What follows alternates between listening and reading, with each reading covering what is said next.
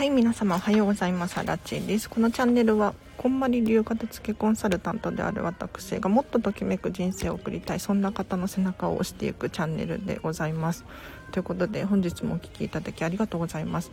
えっ、と、平日の朝はライブ配信です。お片付けのお悩み答えますということで、えっ、と、コメント欄からですねお、お悩みをいただいて、どんどん質問に答えていっておりますので、ぜひぜひ今日もですね、今日は10時10分くらいまでを予定しておりますが、ぜひお悩みがある方いらっしゃったら教えてください。で、悩みがね、浮かばないよっていう方は、今お片付けどんな状況なのか教えていただけると、私がポロッとね、ヒントを言うかもしれないので、ぜひ、ぜひコメントで教えていただければなと思います。あとはですね、もうここのこのチャンネル実は聞くだけでもめちゃめちゃ家事がはかどるなんて好評なんですよ。なのでそういう使い方もしていただけるととっても嬉しいです。ということで今日からね月曜日始まりましたが皆様いかがでしたか？土日。お片付けが進んだよっていう方もね中にはいらっしゃるかもしれないですね。はい。ご報告お待ちしております。いや。皆さんあのそう最初は集まりが悪いので集まりが悪い集まらないので人が。私が勝手に喋り始めちゃいますね。昨日おとといとオリラジ中田さんの YouTube 大学見たよっていう人います？いや私めちゃめちゃ大興奮してるんですけれど。で何の放送だったかっていうとミニマリストの回をやってくださったんですよ中田さんが。もうこれめちゃめちゃ良かったのであの後で皆さん見てください。オリラジ中田さんの YouTube 大学ミニマリストえっ、ー、とね僕たちにもう物は必要ないっていう本を30分かける2回かな配信されていて本当に良かった。おすすめでございます。おはようございます。中田さんの YouTube 最高でした。あゆるりさん見ました？ね最高ですよね。あ、ゆはかさんもおはようございます。あの、ぜひぜひまだ見てないよっていう方いらっしゃったら、後でリンク貼っとくので、ぜひ見てほしいなと思います。で、これどんな内容かっていうと、なんか皆さんミニマリストのイメージ、私もミニマリストなんですけれど、悪くないですか？でも物がひたすらないとか、とにかく捨てるマシーンとか、なんだろう、すっきりシンプルなんか質素な暮らしをしてるとかそういうイメージを持たれる方多いんじゃないかなって思うんですがそうじゃないんですよ。ミニマリストって物を極端に減らして1個ずつの価値を高めていくんですよね。だから例えばボールペンとか10本あったら 何て言うのかな。1個あたりにかけられるお金も時間も限られてくるじゃないですか。そうじゃなくってボールペン10本買うんだったら1本だけに絞っていいやつを使う。そうすると楽しいですよね。ときめきますよね。そういうことなんですよ。本当に。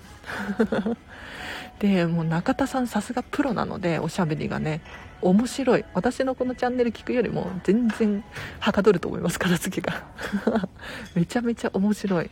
なんかもう笑いありで良かったですね。あの皆さんも気軽に見れると思います。聞き流すことができると思うのでおすすめですよ。見てないので気になります。矢かさんぜひ見てください。本を買わなくてもあの YouTube を何度も見るだけで全て勉強できそうなくらい放送に引き継げられてますね。子供育てについても見ていたら日付が変わってしまいました。あら。そんなにハマるほどゆるりさん見てました？すごいな YouTube 大学。ね結構長いですよね1個が。1回30分くらいありますよね。もっと長い時もあるし。うん。ただ面白いですよね。はい。私も私は倍速とかで大体見てるので早く見れるんですけれど。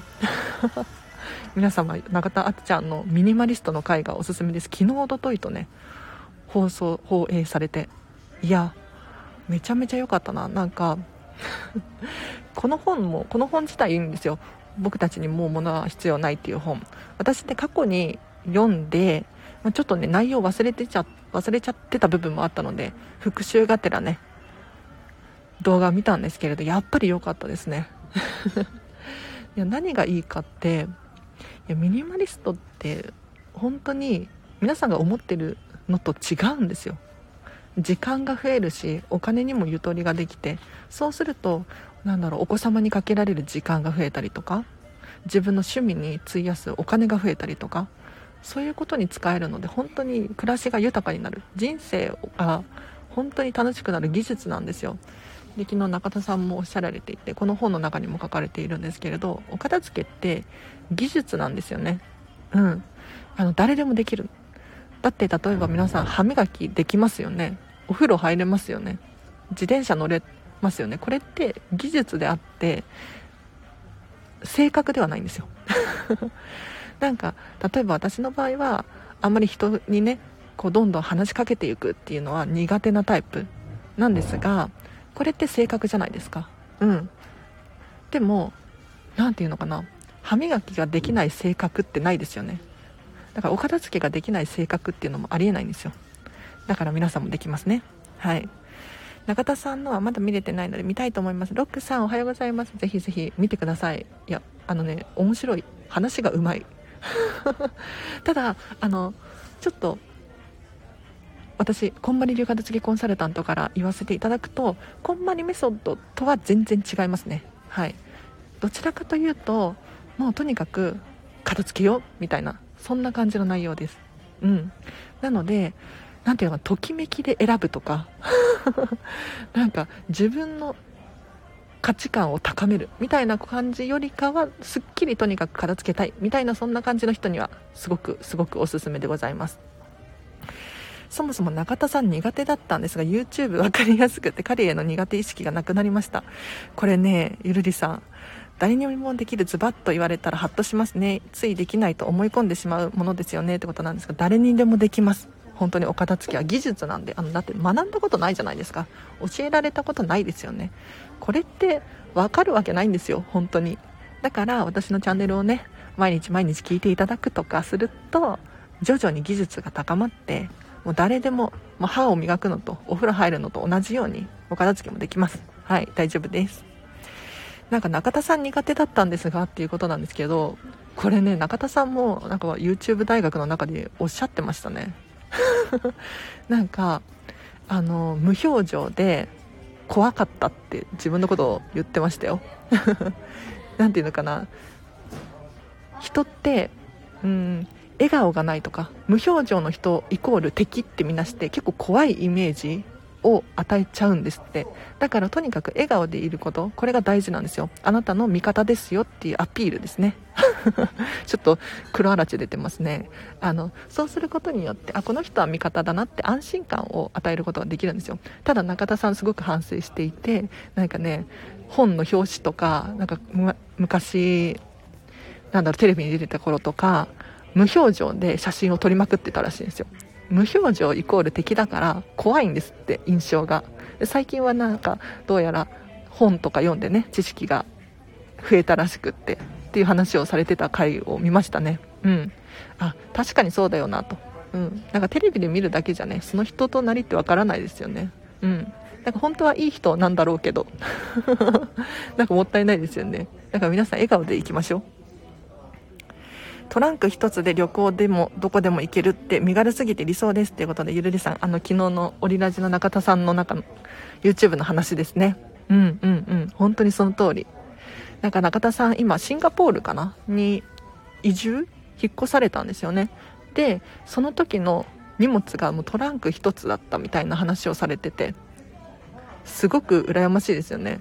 いやでもこれ皆さんできると思いますよ。なんか私もアイルランドっていうヨーロッパの、ね、国に1年住んでたことがあるんですけれどその時トランク1個で行きましたね。トランク1個とカバンですね。で1年住めたんですよ。うん。で人って結局物がなくても生きていけるんですよ。例えばそうだな、まあ、現地で調達もできますしうん最低限の暮らしってできるんですよね。家と服となんか食べ物があればなんとかなる。と思うんですよ。ただなんかあれもこれもと持ってしまう、うん、不安になってしまう。そうするとどんどん縛られていってしまうんですよね。不自由になっていくの。あの物があることによって豊かになるって皆さん思いがちじゃないですか。私も思ってましたもん、うん、ただそうじゃないんですよ。実は物があると不自由になっていく。でなんでかっていうと例えばお家。皆さん住んでらっしゃるお家あるですありますよね。お家があると縛られちゃうんですお家に。要するにお買い物をする場所も近くのスーパーレストラン食べに行くってなっても近くのレストラン。だからこの範囲で住んでるお家の範囲で、えーと、衣食住がこう出来上がってきてで縛られていってしまう。これが例えばなんですけれど家がなかったらどうですか？家がなかったらそこのスーパーでお買い物する必要もないしレストランも世界中日本中どこだって選ぶことができるんですよ。って考えると自由度高くなりますよね。で物もそうです。あと車だったりとか管理しなければならないじゃないですか。うん。だから移動手段としてね、まあ、もちろん必要な方もいらっしゃるのは分かるんですけれど車があることによって、まあ、お金もかかりますしあとはお手入れもしなければならないですよね。こういった不自由なことが生まれてきてしまうんです。なので物を持てば持つほど豊かになるかなと思いきやお洋服もねいっぱいあればあるほど畳んで収納してアイロンかけてクリーニング出してっていう現象が起こるのでうん。これは私ちょっとミニマリスト的な極端な考えかもしれないんですけれどこういう考えもあるよってちょっと聞いていただければなと思います。はい。ちょっとガガッと話しちゃいましたがいかがですか？一応今日は10時10分くらいまでを予定しておりますのでこんまり流片付けコンサルタントに聞きたいことがあればぜひぜひコメント欄で教えていただければなと思います。もしくは最近のお片付けの状況とかもねシェアしていただけると 私がポロッとヒントを言うかもしれないです。はい。でなければないで私がじゃあ勝手に話し始めちゃおうかな。そうですね。お片付けで言うと私最近家をお片付けの次のステップですね。飾り付けの作業に入ってます。飾り付けです。えっ、ー、と先月かな？2ヶ月ぐらい前かな、えーと、妹のお家に引っ越してきたんですよ。で妹のお片付けが徐々に終わりつつあってですね私はその次の段階の飾り付けをしようということで飾り付けをし始めました。でお片付けをすると本当に部屋がシンプルになっちゃうんですよ。何にもないみたいになってしまうんですね。これだとすごく殺風景だしなんかときめかないんですよ。うん、なんかときめかないなっていう原因になってしまうのでそういう時どうしたらいいかっていうととにかく飾りをイメージするっていうのが大事です。どういうことかっていうと例えば何もなくなってしまった棚の中に自分のお気に入りのフィギュア飾ってみたり本を飾ってみたりとか CD とかねジャケットが見えるように飾ってみたりとかそういう風にすることできますよね。あとは私はよくやるのはスカーフ。これを壁に貼り付けて可愛くなんか絵の代わりじゃないけれど綺麗にしています。はい。なのでこうやってね徐々に徐々に自分らしい部屋っていうのは作ることができるんですよね。うん。なので皆様お片付けが終わりつつあるよっていう方いらっしゃったらもっとね飾りを考えるといいかもしれないです。昨日も実はお友達と LINE しててお友達の片付けレッスンをオンラインで前回したんですけれどその後にですねあの知恵のおかげでこんなに靴が綺麗になったよって下駄箱の写真を送ってきてくださったんですよ、うん、でその下駄箱を見てあもっとできるよと。例えば靴を並び替えるとか。皆さんいろんな靴がごちゃごちゃに収納されてませんか？これをちょっと例えばスニーカーはスニーカーサンダルはサンダルブーツはブーツみたいな感じで分けるだけで見た目がすっきりするんですよね。でさらに言うと下駄箱だからといって靴を入れる必要がなくって例えば本棚の代わりにしたりとかちょっと飾り棚にしてみたりとかそういうことができるのでどんどんあの自分のイメージでねはいインテリアみたいな感じで考えていただけると楽しいかもしれないです。アラチェさんはデータの管理はどうしていますか？スマホの中の写真とか定期的に見直したりしますか？ということでゆるりさん。あの耳が痛い。コメントありがとうございます。私はですね写真の管理が全然できてないんですよ。唯一。本当にできてない。何度も何度もやってるんですけど全然進まないの。片付けコンサルなのにね。自分の写真の片付け全然できてなくて本当にすいません。私ね今ね1万枚くらい写真があってもうこれ大変なんですよ。助けてほしいんです。見直すたびに1000枚くらい消してるんですけど1000どんどん増えちゃうんですよね。取りすぎてるんですよね写真を。本当は本当はですよ。本当はえーと、データの写真のお片付けとかは全部1枚ずつチェックして必要ないものはどんどん消していく。でさらに言うとカテゴリーごとにね分ける。アルバムに分けたりとかお気に入りに登録したりとかそういう風にすると検索もしやすいし、うん、自分の思い出これ振り返るのにすごく簡単にアクセスすることができるんですよ。昨日おとといのね中田さんの YouTube 大学でもおっしゃられていましたが皆さん写真とかね なんか大事な大事な写真どこだっけって他の写真に埋もれていませんか？これ非常にもったいないですよね。うんあのこれ私荒地自身に言ってます。本当にすいません。片付けコンサルなのに写真の片付けはね唯一できてないんですよね。ついつい後回しにしちゃって時間かかるんですよ。あの写真に関しては時間かかるので皆様最後の最後に後回しにしてほしいんですが1個ずつ見ているとやっぱりね思い出が蘇ってきてダメなんですよ。時間かかる。気をつけてください。すいません。なんか私のダメなところをちょっと話しましたが。あの片付けコンサルでもね完璧にはできないので大丈夫ですよ皆さん。朝からモヤモヤした出来事があったので普段洗っていないものを洗って化粧品に下着を処分しに行ってきたものを増やしてばっかりで減らしてなかったなと反省です。ロックさん。いい気づきですね。素晴らしいです。でも朝からモヤモヤがあったってちょっとネガティブですね。なんか朝はハッピーに過ごしたいのにっていう感じですよね。確かに。でも私モヤモヤしてる時ってロックさんみたいにお片付けするんですよ。そうするとなんか心がすっきり整理されて結構気持ちいいですよね。いいないいなとか言って私もそろそろもう一回お片付けしようかな。あくんちゃんおはようございます。あちゃかぽこちゃさんもリリーさんもおはようございます。ありがとうございます。ぜひぜひ今日も今日ちょっと短いんですよ。10時10分。までを予定してますのでぜひぜひ皆様コメント欄で質問を送ってください。似たような写真がドーンスクショがバーン大事な写真がギューッと影に書かれています。もう本当におっしゃる通り昨日の中田さんの YouTube 通りですね。このコメント。ありがとうございます。私も同じですよ。写真はどうしても片付けられない。なんかあの実はこれ言い訳になっちゃうんですけど言い訳させてください。私6年前にアイルランドっていう国に住んでたんですけれど1年間。そこでの思い出が手放せないの。その写真が私のスマホの大部分を占めてます。だか他のアプリとかは多分30個くらいしか持ってないし、なんだろうな、他の情報は全然ないんですよ。ただ、写真だけの情報がめちゃめちゃ多くって、なんだろう、他はね、結構管理してるんですよ。メモとかも結構どんどん捨てちゃったりとかしてるし、大丈夫なんだけれど。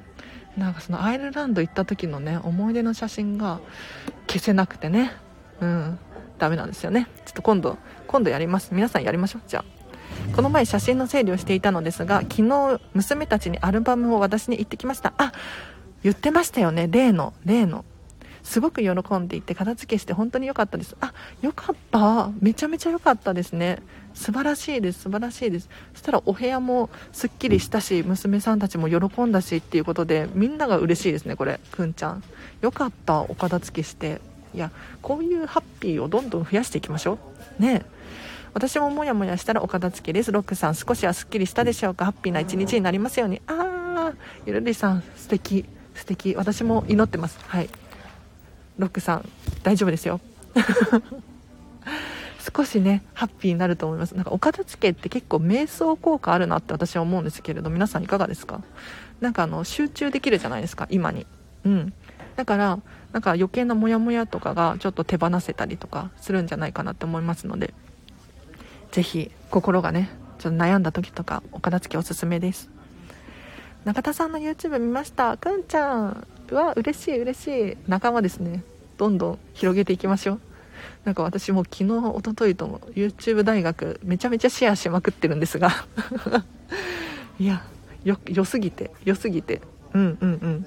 なんか私がしゃべるより全然話が聞きやすいし面白いしでやる気になる。すごく良かったですね。はい。私もあっちゃんの見ました。その矢先にアラチェさんからの LINE、さすがです。あっちゃんのおかげでお片付け人口が爆増ですね。やばい。確かに。本当ですね。あっちゃんのおかげでみんなお片付けしたくなっちゃいますね。はい。ちなみに、夏には、こんまりさんのネットフリックスが始まります。はい。もう今年はお片付けブームが来るんじゃないかと私は予想しておりますが、どんどん片付けしていきましょう。はい。ただ中田さんのあの昨日おとといの動画はこんまり流片付けコンサルタントのこんまりメソッドとはちょっとね違うのでここはご注意ですね。あのこの本の中、えーと、僕たちにもう物は必要ないっていう本も結構断捨離系というかミニマリスト系な考えが強いかなって思いました、うん、なので昨日も永田さんおっしゃられてたんですけど1年使ってなかったら捨てていいよとかうん。戦力外通告みたいなこと言ってたんですけれどこんまりメソッドではそんなことしないです。1年使ってなくてもときめいているのであれば堂々と残す。はい。っていう片付けです。なので私アラチェの場合はもう今は使っていない CD だったりとかゲームとか全然残してますね。これがあることによって本当にときめくんです。だから残しちゃって大丈夫ですよ。中田さんも急に見る人増えてびっくりかもですね。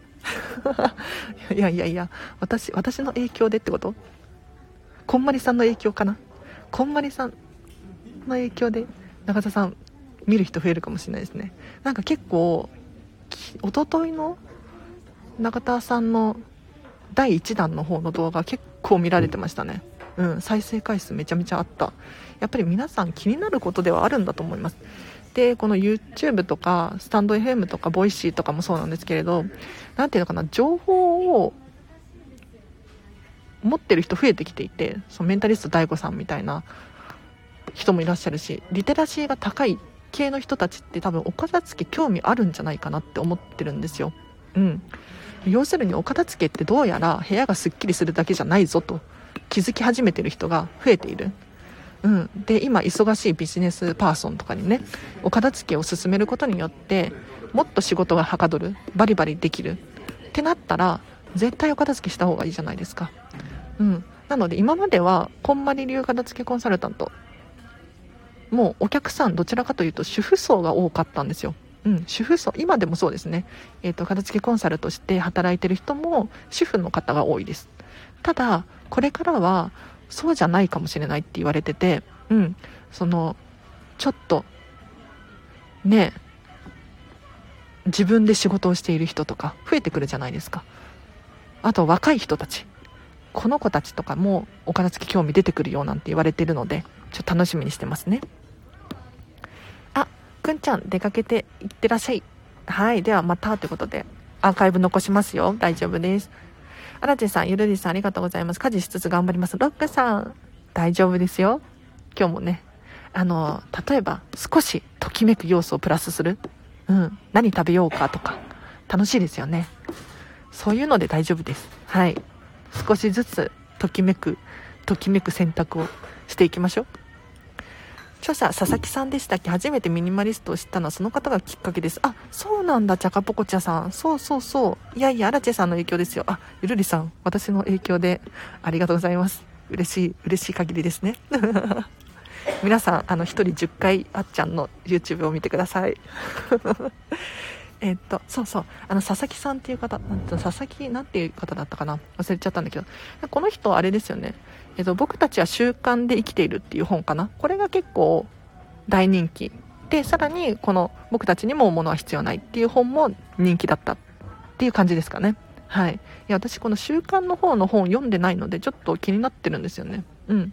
なんかあの、Amazon Audible 聞く読書版で、どうやら、佐々木さんの習慣の方の本が聞けるっていう情報を私はゲットしたのでちょっと聞いてみようかななんて思ってますはいやっぱりできる人って片付けできてる人多いと思いません？私だけかな？なんか YouTube とかでお家でね配信してるっていう方を見てもやっぱりねお部屋片付いてる人とそうじゃない人だといや違うよなって思うんです。うん。だから皆さんももう家事とか本当に楽になります。お掃除するのも一回物をどかしてから掃除するってなると結構負担じゃないですかそうじゃないですよもうお片付きが終わってると5分でもう掃除機パパって終わると思いますうんまあお家の規模にもよるんだけどねうん本当に楽になるのでお片付け進めていきましょうあ、美味しいもの食べちゃいましょう。好きなもの見ちゃいましょう。行きたいところに行きましょう。いいですね、ゆるりさん。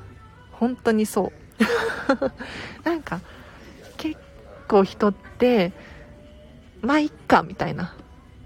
これでいっかとか思いがちじゃないですか。そうじゃないんですよ。もうお昼ご飯も自分がときめく選択をしてほしいんです。うん。なんかお腹が膨れればいいかではないんですよ、ね、自分の好きなものを食べてな高いものを食べるっていう話じゃないですよ。私はお蕎麦が大好きなんでお蕎麦さえ食べれれば本当にハッピーなんですよ。安いですね。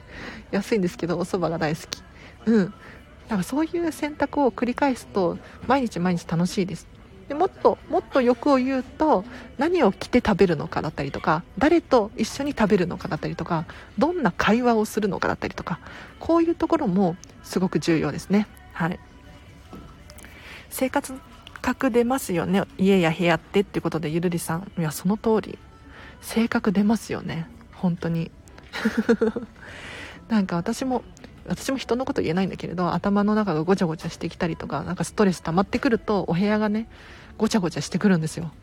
いやこれ目に見えて分かってすごく面白いです。なので部屋がねちょっと荒れてきたらあ心に余裕がなくなってきたなと振り返ってお片付けをします私も。うん。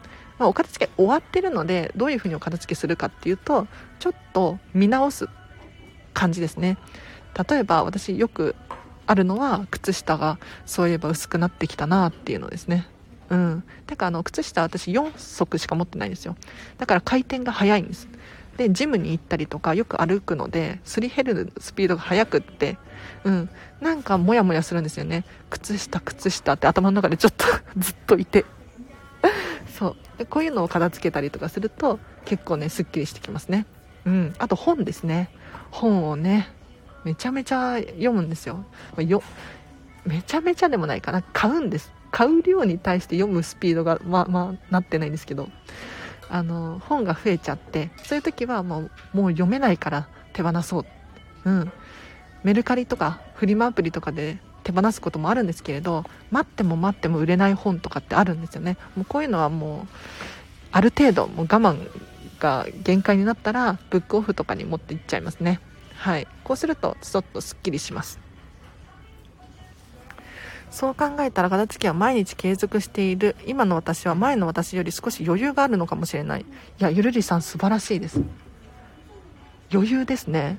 余裕があると思います。うん。なんかお片付けって私いつも思うんですけれど優先順位低いんですよ。本当に。例えば日々のお料理作ったりとか子育て育児だったりとかお仕事をするお金を稼がなければならない。こういうのってもう命に関わりますよね。正直。ただお片付けをしなくても命には関わらないので。うん。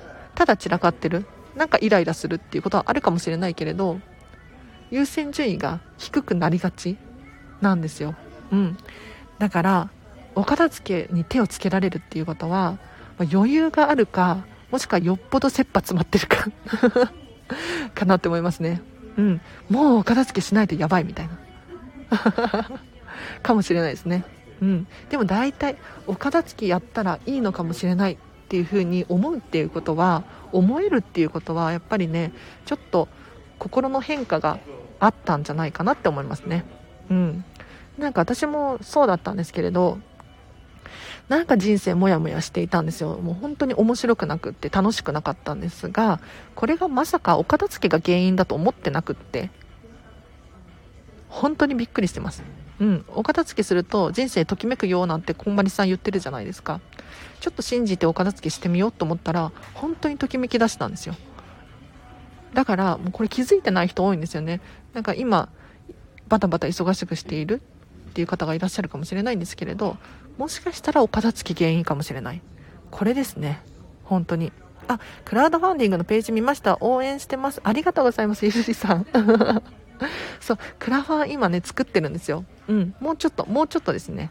もうちょっとなんですけれど。ちょっとあとは写真を画像を添付して今日明日中にこんまりメディアジャパンにちょっとこれで大丈夫かって確認を取ってでその後キャンプファイヤーっていうプラットフォーム使うんですけれどそこに申請して、まあ、審査が通れば公開になるかなっていう感じですね。うんでも前回全然審査が通らなくっていや2ヶ月くらいあの 伸びちゃったんですよ。当初の予定より。なのでもしかしたらダメかもしれないですけど。はいワクワクですね。いや私もこれね支援してほしいっていう気持ちもあるんですけれどお片付けがしたいの。とにかく。だから本当に皆さんの応援したいし背中を押したいしって思ったらもうお互いの支援になるなと思って。うんすごく楽しみにしております。皆様後でリンク貼っときますのでチェックしてみてください。ケーキ食べようかと思います。服もテンション上がるようにして化粧もバッチリ。お化粧品使って減らしました。いいですね。あ、試供品減らして減らしました。片付けと掃除ですっきりします。お花も新しくします。わあ、ロッカさん素晴らしいです。お花新しくします。いいですね。楽しそう。気持ちがいいですね。ケーキ食べようとかいいですね。いや、なんかこういうちょっとしたことなんですよ。なんかついつい、あの、今はお金ないやとか思いがちなんですが、いや、よく考えてほしいんですけれど、お金ありますよね。いや、私も本当にお金ないとかって言ってるんですけれど、まあ、最悪、クレジットカード分割払いにすればいいかとか、なんか将来の自分に期待するとか、できますよね。うん。なんかあとやる気になります。お金を全部使っちゃうことによって こんな進めるのどうかと思うんですけれど、なんかあの、頑張らなきゃいけないって思うんですよ。うんうん。だから、あの、ケーキにかけられるお金はないとかって思っちゃうんじゃなくってもう使っちゃっていいと思いますね。だって明日死ぬかもしれないじゃないですか。いやわかんないですけど。はい、まあ、死なない確率の方が高いと思いますけど。はい。今のときめき大事ですよ。非常に。お花いいですね。私も買いに行っちゃおうかな。いいですね。お花はね飾ってください。ぜひぜひ。あのお片付けって先ほどもねおっしゃっていただきましたが心にゆとりがあるのかな余裕があるのかなっていう現象なんですけれどさらに進むとお花に意識を向けてみたりとか、うん、インテリアにこだわったりとかそういう余裕も出てくるんですよ。なんか私もそうだったんですけれどお花を飾ろうなんてまさか思わないじゃないですか。思わなかったんですよ昔のアラチはね。でも今は全然心が変わってちょっとお花買いたいなとか、うん、絵を飾ってみたいなとか思うんですよね。でそれをやるとどんどん自分らしい部屋になっていく。でそれを見た時にすごく心がときめくし落ち着くしうんなんて余裕がある人生なんだみたいに思えるかもしれないのでちょっとね皆様お花飾ってみてください。もう逆に先にお花飾っちゃうっていうのもありだと思いますね。いやお花がなんて飾ってる余裕ないわみたいに思うかもしれないんですけどお花を飾ることによって逆にあ私って余裕があるんだなって脳を騙すことができますのでおすすめでございます。聞きながら掃除機かけてます。おリリーさんありがとうございます。家事はかどってますね。嬉しい。あゆきりんゆきりんさんおはようございます。あこんにちはかも。こんにちは。私はこんまり流片付けコンサルタントでございます。嬉しい。ありがとうございます。ただね、いや、大変申し訳ないんですけれど、お時間になってしまいました。私、この後ね、あの、仕事なんですよ。飲食店で普段は働いていてですね、えっと、飲食店の働く時間の合間に片付けコンサルの仕事をしております。なんか休みの日とかね、お片付けしたりとか、あとは朝とかこの時間とかにライブ配信したりとかしています。はい。ぜひぜひ皆様、私このチャンネル毎日毎日更新してるんですよ。うん。ライブ配信は平日の朝やっていってお悩みに答えていっています。が、土日とかもね、収録放送で、えっ、ー、と、今私がやっていること、挑戦していることなんかをシェアしたりとかもしていますので、ぜひフォローしていただいて、またお会いできるととっても嬉しいです。はい。あ、はじめましてですね、キキさん、ありがとうございます。そう、コンサルやりながらやってるんですよ、私、実は。なのでこうやってね毎日ライブ配信したりとかしながら普通に飲食店で働いていてっていう感じで、でも楽しいからできてますね。どっちも楽しいんですよ。ただね、本当の欲を言うと、この片付けコンサルの仕事だけで食べて生きていけるようになったら、こっちばっかりにや、なりたいんです。うん。こっちの方がときめくなと思って、最近は。あまあでも飲食店で働くのも楽しいんですよね。人との触れ合いっていうのかな。お客様を喜ばせるっていう点では同じかなって思うので、楽しいですよね。はい。皆様マスクの下に笑顔を振りまいてください。ゆるりさんありがとうございます。素晴らしいです。もうめちゃめちゃ笑顔でね。あの、口が笑ってると自動的に目が笑うんですよ。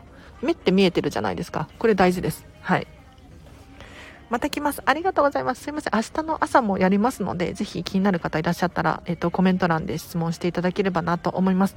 で、随時レター募集して、募集しておりますので、私に聞きたいこと、何でも結構です。もしくはご意見、ご感想とかね、めちゃめちゃ私が喜ぶので 送っていただければなと思います。私のね、頑張る糧になります。はい。では、皆様、今日もハピネスにね、ときめく、ときめく選択しましょう。今日何食べます？はい。では皆様今日もハッピーな一日をお過ごしください。あらちでした。バイバイ。ありがとう。あ中田さんの YouTube となんだっけ？なんかあクラウドファンディングの方も貼り付けますね。はい。ありがとうございました。バイバイ。